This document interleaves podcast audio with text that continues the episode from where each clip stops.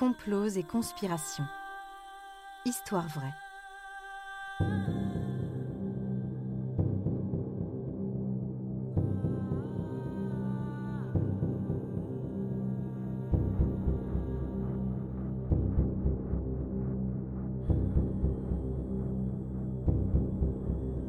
Un programme Studio Minuit.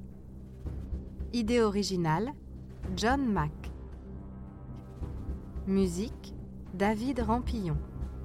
Narration Leilani Lémé. Enregistrement et montage Patrick Martinez-Bourna. Le Dieselgate.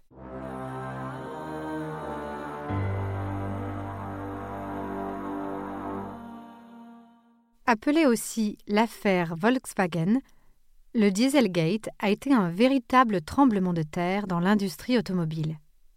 Le scandale fut révélé en septembre 2015 par l'Agence américaine de protection de l'environnement et coûta notamment la place du président de la compagnie allemande. Il s'agit d'un complot industriel et sanitaire orchestré par le groupe Volkswagen entre 2009 et 2015 concernant les émissions des moteurs de diesel de plus de 10 millions de véhicules produits et vendus par la firme sous les marques Volkswagen, Audi, Seat, Skoda ou encore Porsche. Le retentissement médiatique fut tel que des enquêtes sur d'autres constructeurs ont ensuite été conduites. Concrètement, de quoi s'agit-il? Afin de réguler la pollution émise par les voitures, des normes variant selon les pays ont été progressivement instaurées au cours des dernières décennies. Ainsi, que ce soit les émissions de monoxyde de carbone, d'oxyde d'azote ou de particules fines, elles sont contrôlées pour lutter contre la pollution, dans une optique de santé publique et de protection de l'environnement. Au XXe siècle, la considération pour le dérèglement climatique connaît une progression et même les multinationales sont contraintes de faire des efforts.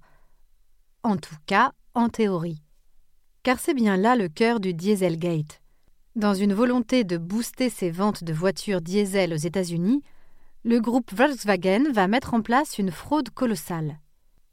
Au début des années 2010, moins de 5% des véhicules aux USA roulent au diesel contre plus de 50% en Europe.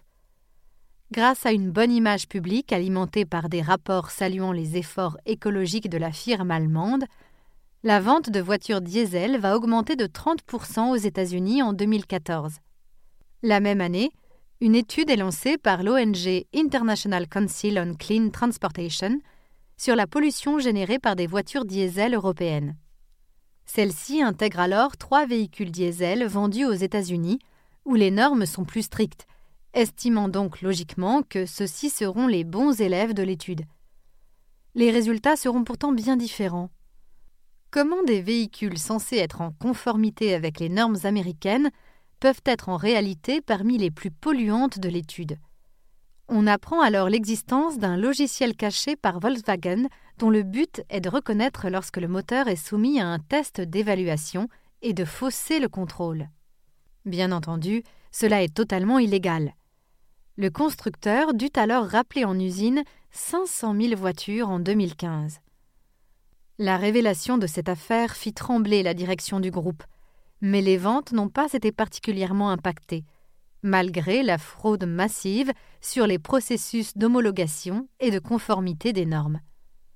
De plus, le danger sanitaire était important puisque certaines émissions mesurées durant l'enquête étaient très largement supérieures aux normes autorisées.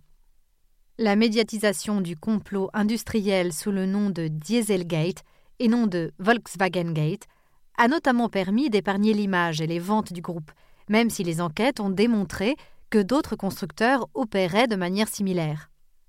En 2021, près de six ans après le début de l'enquête sur la partie française de l'affaire, Renault, puis Peugeot, Volkswagen et Citroën ont été mis en examen pour tromperie aggravée.